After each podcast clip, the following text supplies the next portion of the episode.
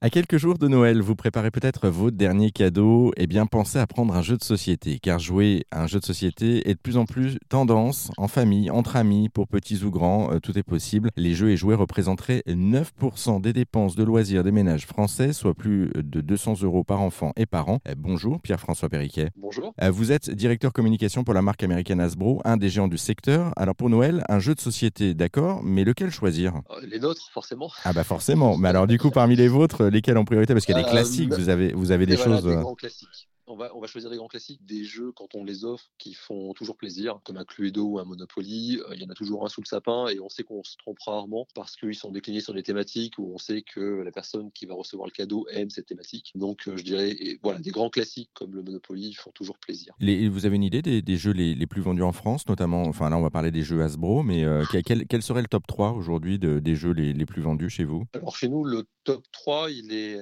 assez constant. C'est ça qui est amusant aussi. Chaque année, c'est à peu près le même. Vous avez toujours un Monopoly. En l'occurrence, en, ce moment, c'est le Monopoly Voyage autour du monde. Vous allez toujours avoir la bonne paye. Euh, c'est un grand classique en France et c'est vraiment atypique. On est le seul pays où ça cartonne autant. Et puis vous, allez avoir aussi des jeux pour les un peu plus jeunes, comme le Puissance 4 ou le euh, Docteur Maboul, qui sont des jeux offerts à Noël et qui font un grand carton sur cette saison-là. C'est dingue parce que ça reste quand même des classiques qu'on a connus dans l'enfance qui continuent à perdurer et à transmis de génération en génération. Pourquoi est-ce que euh, justement on a ce, ce- ce côté de transmission qui continue Le côté de la transmission, c'est aussi un côté rassurant. Alors, il y a deux approches. Il y a le, le fait d'une part que vous n'avez pas à lire les règles parce que vous connaissez les règles. Donc, pour jouer avec un enfant, ben, vous n'avez pas besoin de vous taper à lire les règles. Mais il y a aussi le côté rassurant, le côté on va passer un bon moment. J'en ai passé en enfance euh, des bons moments sur ce jeu-là. Je partager ça avec mon enfant, avec mon neveu, ma nièce, mon, mes petits-enfants. Donc, c'est, on, on est rassuré. On a ce côté manette de Proust qui revient et les classiques déçoivent rarement. Et pourtant, euh, alors la, la France, elle est le deuxième pays consommateur de, de jouets et, euh, de jeux en, Europe, juste derrière le Royaume-Uni. Euh, Au-delà de, ce côté Madeleine de Proust, pourquoi est-ce qu'on a un engouement chez nous plus particulier euh, qu'ailleurs en Europe?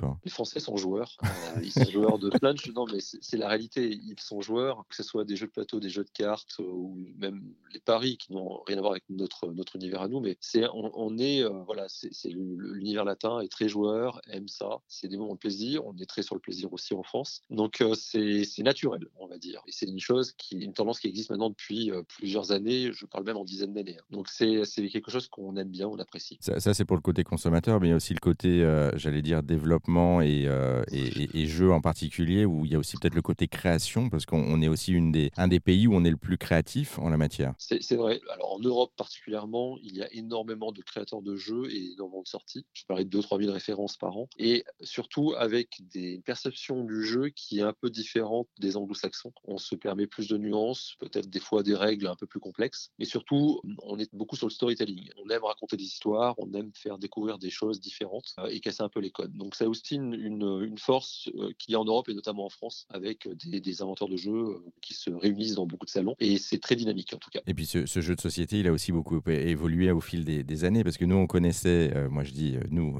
l'ancienne génération, les jeux justement à l'ancienne, sur des plateaux, des choses comme ça, en fait, vraiment physiques. Aujourd'hui, le jeu, on le décline maintenant de manière numérique sur, sur, euh, sur des réseaux. Euh, ça aussi, ça fait partie du fait que les jeux de société soient encore tendance aujourd'hui. Le- la digitalisation des jeux est importante aussi parce qu'elle permet notamment de jouer partout, seul contre une, IA ou euh, avec des amis en ligne. Donc ça, ne fait que rajouter des périodes ou des, moments où on ne pouvait pas jouer. Maintenant, on peut jouer grâce à cette digitalisation. Mais les gens aiment toujours se retrouver autour d'une table. Donc c'est vraiment un service en plus qui permet de, de continuer bah, son loisir ou le plaisir de jouer à des moments où on ne pouvait pas avant. Euh, le fait est qu'il y a quand même beaucoup, beaucoup de ventes sur les, les jeux physiques, beaucoup plus encore que les, euh, les jeux digitalisés, et que ça reste un service. Du coup, euh, le, le- on va dire la principale source de revenus et de ventes pour les éditeurs d'aujourd'hui, c'est vraiment le jeu physique. Et le, le jeu physique, pourquoi? Parce que du coup, il y a, vous, vous l'évoquiez, c'est le, fait de se retrouver, c'est ça ensemble, de, de partager un moment de convivialité, créer du lien social? C'est ça, le, le rapport à l'humain est important dans le jeu, évidemment, parce qu'on se retrouve, on découvre des gens, on a le plaisir de partager, on se crée des souvenirs. Et aussi, il ne faut pas le négliger, le rapport à l'objet est important. Euh,